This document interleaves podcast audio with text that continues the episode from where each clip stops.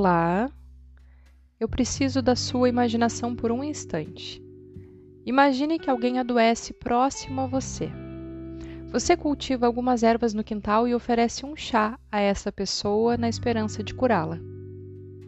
Essa pessoa morre em seguida porque, na verdade, estava com cólera e o seu chá não podia salvá-la. Você então é acusada de bruxaria pelo emprego das ervas medicinais. Para saber se você realmente é culpada por esse crime, será submetida a um teste. Será jogada na água e, caso você afunde, será considerada inocente. Se você flutuar, é culpada. Se isso acontecesse até o século XVI, seria sim e ponto final.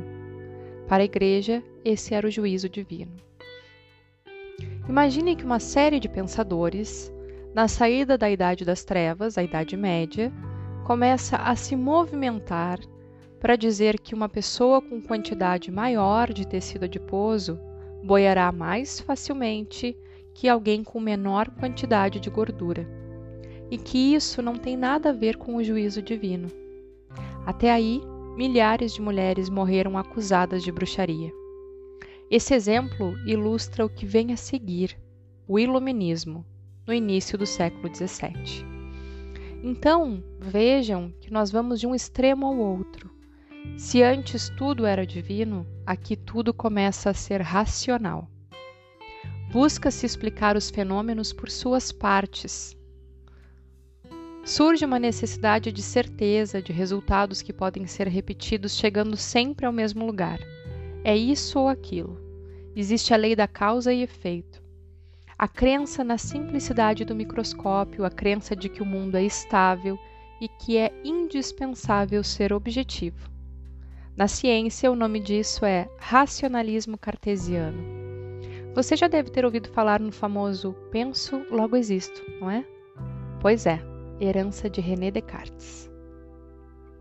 Mas aí, digamos que esses pensadores percebem que as coisas não são simples, mas complexas, que não há estabilidade no mundo, mas instabilidade, e que a realidade não existe independente do observador, ou seja, o mundo é uma construção social tecido em redes. Bem-vinda ao século XX. Estamos começando a pensar sistemicamente. Um paradigma é melhor que o outro? Olhando para os exemplos, para essa passagem rápida no tempo aí de cima. Não, nenhum paradigma é melhor que o outro. Se falamos em sistemas, não falamos em exclusão, mas em não reducionismo, em relações recursivas, em aprimoramento. O que veio antes foi necessário para que hoje seja assim. É como se antes fosse possível apenas dizer: Olha, você tem hipertensão, toma aqui esse remedinho. E sistemicamente começássemos a pensar que talvez o ambiente que você vive faz diferença, que a sua alimentação é importante, que a prática de exercícios, as outras comorbidades que você tem, tudo isso importa. Começamos a falar em interdependência, sistemas de sistemas. Eu te contei tudo isso para dizer que hoje usamos o termo sistêmico em quase qualquer contexto, especialmente nas constelações familiares, nós falamos muito em sistêmico. E para que você tenha clareza que a história, como nós bem vimos, deu muitas voltas para chegar até aqui. E que tudo isso aconteceu bem antes de falarmos ou pensarmos em constelação. E que foi tudo muito importante, mesmo indo de um extremo ao outro, na história. Na verdade, essa é a maior prova da instabilidade. Todos fazemos parte de sistemas, como a Ju vai contar melhor para vocês. Então, por hoje, eu quero apenas te deixar com uma pulguinha atrás da orelha. Quando você diz que quer mudar o outro, isso não funciona. Mas quando algo em você muda, isso impacta todos os outros sistemas que passam a se reorganizar em função da sua mudança. Se eu assumo o papel de salvadora na minha família, por exemplo, não são os meus pais, o meu marido ou meu filho que eu devo querer mudar para que deixem de me exigir tanto. Eu mudo a minha postura e todo o sistema precisa se adaptar e reorganizar a essa mudança. Eles vão ter que se virar. Se eu estiver na minha postura sistêmica, ocupando o meu papel e não o papel que me deram, ah, eles vão ter que se virar. Isso é constelação na prática. Nós mudamos a nossa imagem interna, a nossa postura, e isso reverbera em todos os sistemas de que fazemos parte, da nossa família ao nosso chefe nas próximas semanas, nós vamos te contar com um pouquinho mais de profundidade como as constelações e uma postura sistêmica, que agora você já sabe bem o que é, fazem diferença em todos os contextos. Por hora, quero deixar um convite para você, que agora sabe de tudo isso. Tente olhar aí na sua vida com esse novo olhar. As pessoas são elas e seus contextos. Sabe aquela pessoa que te atende de mau humor e cara feia lá na repartição, na repartição pública que você vai? Pois é, nem sempre é pessoal. Talvez ela esteja com problemas em casa, talvez no seu corpo físico, talvez seja aquele chefe que não reconhece o seu trabalho. São os sistemas que ela faz parte. E o que muda quando você sabe disso?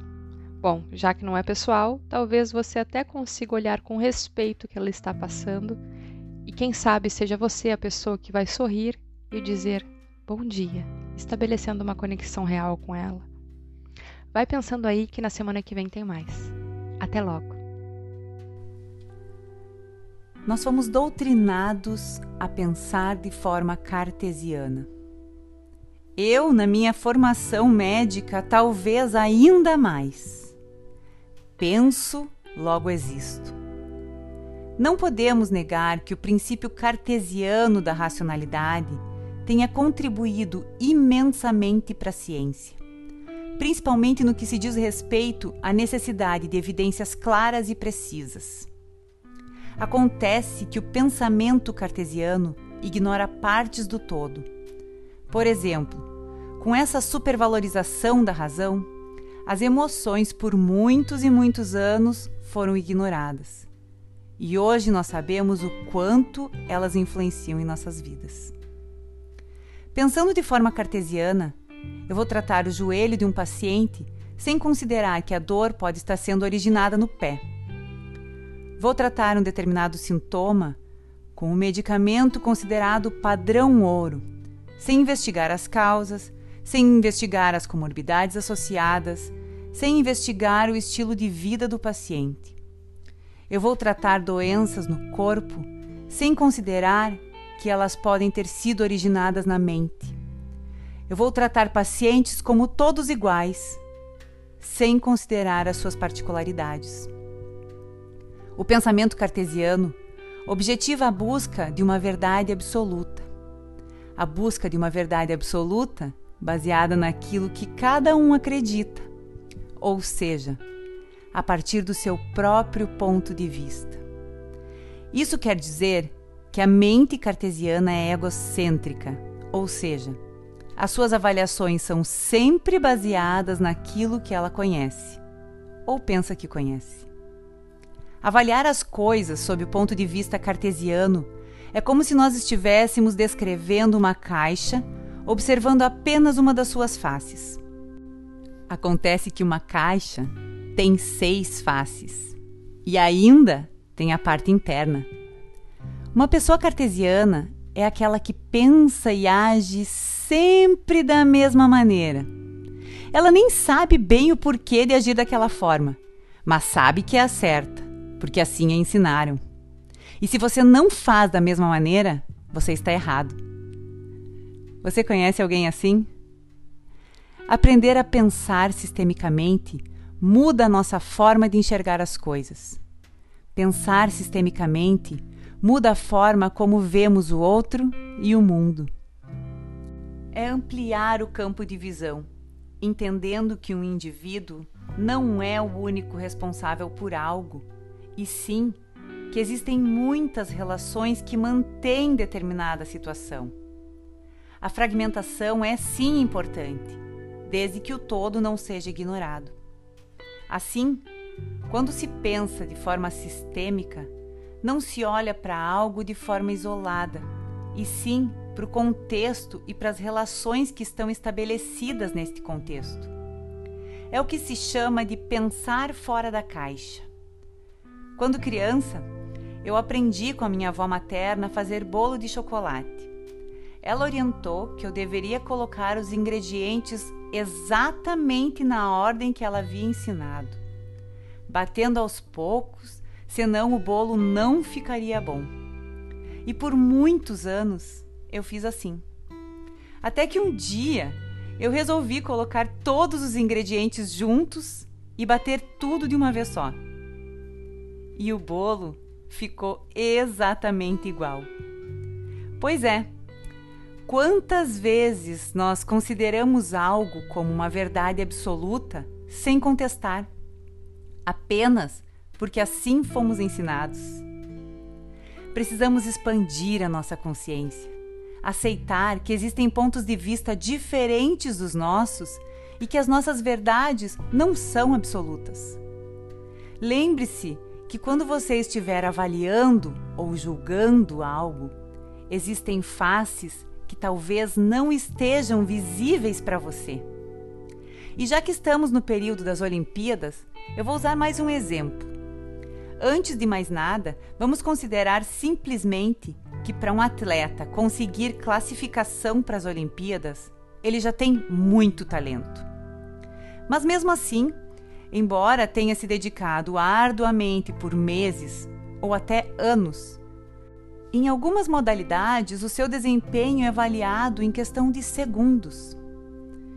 E se um atleta comete uma falha durante a sua prova, ele pode passar a ser julgado pelos seus erros cometidos naquele instante.